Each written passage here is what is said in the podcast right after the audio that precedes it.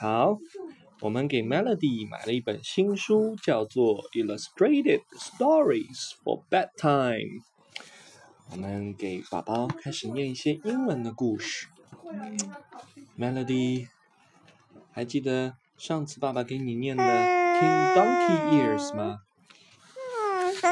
我们再来念一遍，好不好？King Donkey Ears。There was once a king with a terrible secret. He was so ashamed of it. He couldn't even share it with his best friend Sidney. In fact, the only person who ever knew was the person who cut his hair.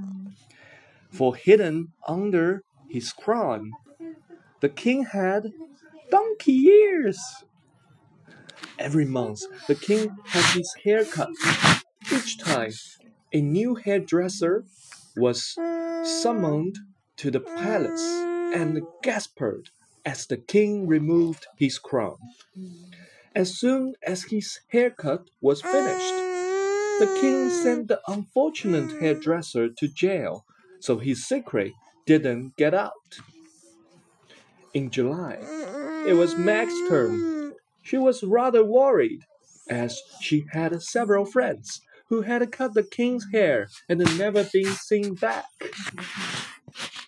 Meg was shocked when she saw the king's ears, but she didn't say so. What? A lovely hair your majesty has. Quickly, she took out her comb and scissors and got to work. Meg was an excellent hairdresser, but as soon as he, she had finished, the king called for a guard. Jail, said Meg.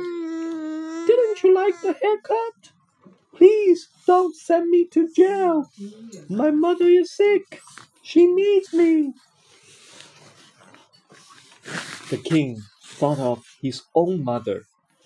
She would be horrified if he sent this poor girl to jail, leaving her mother to fend for herself. He didn't even like putting people in jail, but he had to keep his secret. Do you promise that you would never, ever tell a single person about my, he coughed, ears? He said hurriedly. Meg threw herself at his feet.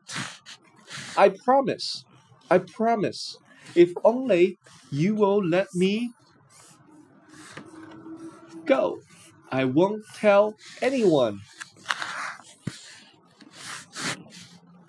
That night in bed, Meg could think of only one thing. The king has donkey's ears. The king has donkey's ears. It was such a fantastic, ludicrous, enormous secret. She simply had to share it. At last, she had an idea.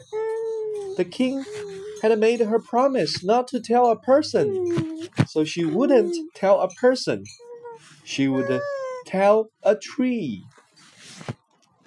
Unable to wait, she ran to the forest in her nightgown and whispered to the trunk of the first tree she reached.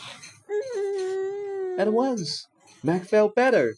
She had let the secret out, but no one would ever know.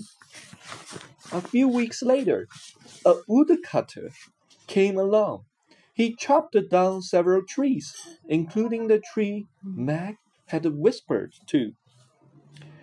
This night, not half mattered, but the tree was sawn eh. into wood, and the wood was sold to a man who made harps.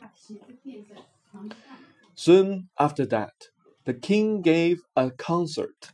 Everyone was eager to hear the start of the show. Helena played her new harp.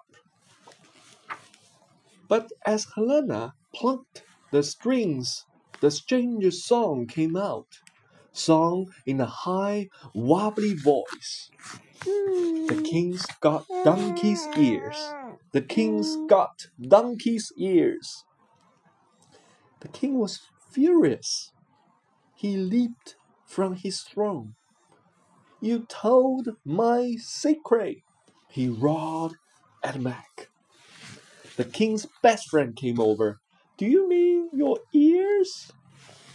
said Sidney. They're not a secret.